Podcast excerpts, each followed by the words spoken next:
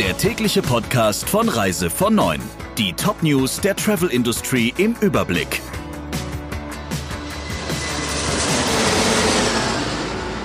Mit Ursula Lampe, schönen guten Morgen. Ob Jamaika, die Golfstaaten, Israel, Zypern, die italienischen Häfen oder die der USA, immer mehr Häfen lassen keine Kreuzfahrtschiffe mehr einfahren oder verweigern deren Gästen den Landgang. Nun zieht Princess Cruises die Konsequenz und stellt den Betrieb aller 18 Kreuzfahrtschiffe bis zum 10. Mai ein. Viking Cruises zieht bis Ende April neben sechs Hochseeschiffen auch rund 70 Flussschiffe aus dem Verkehr. AIDA Cruises bricht die Orient-Saison ab, voraussichtlich bis zum 2. April. Bei TUI Cruises soll die Mein Schiff 5, die von Abu Dhabi abgewiesen worden war, nach den jüngsten Informationen bis Sonntag auf See bleiben. Die Rückreise der Gäste sollte von Dubai aus erfolgen. Auch bei Costa Kreuzfahrten und MSC zieht man Konsequenzen und sagt bestimmte Kreuzfahrten ab. Von dem verhängten Einreisestopp in die USA sind tausende Flüge aus Europa betroffen. Wie der Luftfahrtdatenanbieter UAG bekannt gab, waren im April zwischen Europa und den USA fast 8000 Flüge mit 2,3 Millionen Plätzen geplant. Besonders hart trifft es die Lufthansa-Gruppe. Sie alleine plante 1500 Flüge während des 30-tägigen Einreisestopps. Dieser war in der EU nicht erwartet worden, so ein EU-Vertreter gegenüber der Nachrichtenagentur Reuters. Der Einreisestopp trifft die bereits geschwächte Luftfahrtbranche hart, denn auf Transatlantikstrecken verdienen sie dank hohem Anteil von Geschäftsreisenden trotz des knallharten Wettbewerbs gutes Geld. Die Mehrheit der Gläubiger hat dem Condor-Deal für die Übernahme durch das Mutterunternehmen der Airline LOT PLG zugestimmt.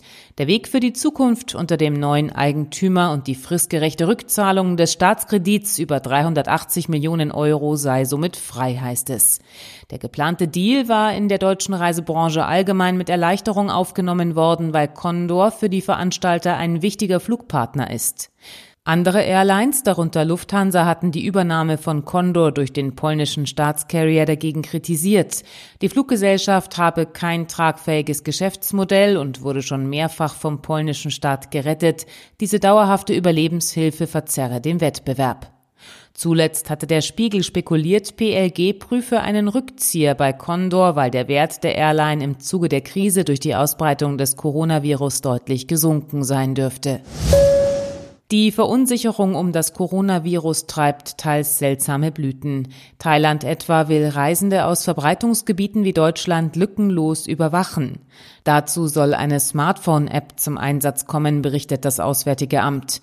Diese App orte die Reisende und zeichne deren Route auf. Zudem werde jede Bewegung im Land und der Gesundheitszustand laut Regierung protokolliert. Schon bei der Einreise, so das Auswärtige Amt, werden auch Deutsche umfassend geprüft und müssen sich mit einer lückenlosen Kontrolle ihrer Bewegung in Thailand einverstanden erklären. Das Land Tirol hat den Skibetrieb in Ischgl für zwei Wochen untersagt. Dort waren zuletzt viele Coronavirus-Fälle aufgetreten. 35 von 55 infizierten Personen hatten einen Bezug zum Ort. Es handelt sich um eine einschneidende Maßnahme, so Landeshauptmann Platter die, wie er einräumte, teilweise auch zu Unverständnis in dem bekannten Wintersportort geführt hatte. Um für einen geregelten Ablauf zu sorgen, wurde der Samstag als Tag gewählt, an dem die Regelung in Kraft tritt. Von der Schließung weiterer Skigebiete war indes nicht die Rede. Ischgl sei ein Sonderfall, so Platter. Ein 36-jähriger Barkeeper hatte sich hier mit Corona infiziert und weitere Gäste angesteckt. Das waren die wichtigsten Meldungen in Kürze. Einen schönen Tag noch. Der Reise von Neuen Podcast in Kooperation mit Radio Tourism. Mehr News aus der Travel Industry finden Sie auf reisevon und in unserem täglichen kostenlosen Newsletter.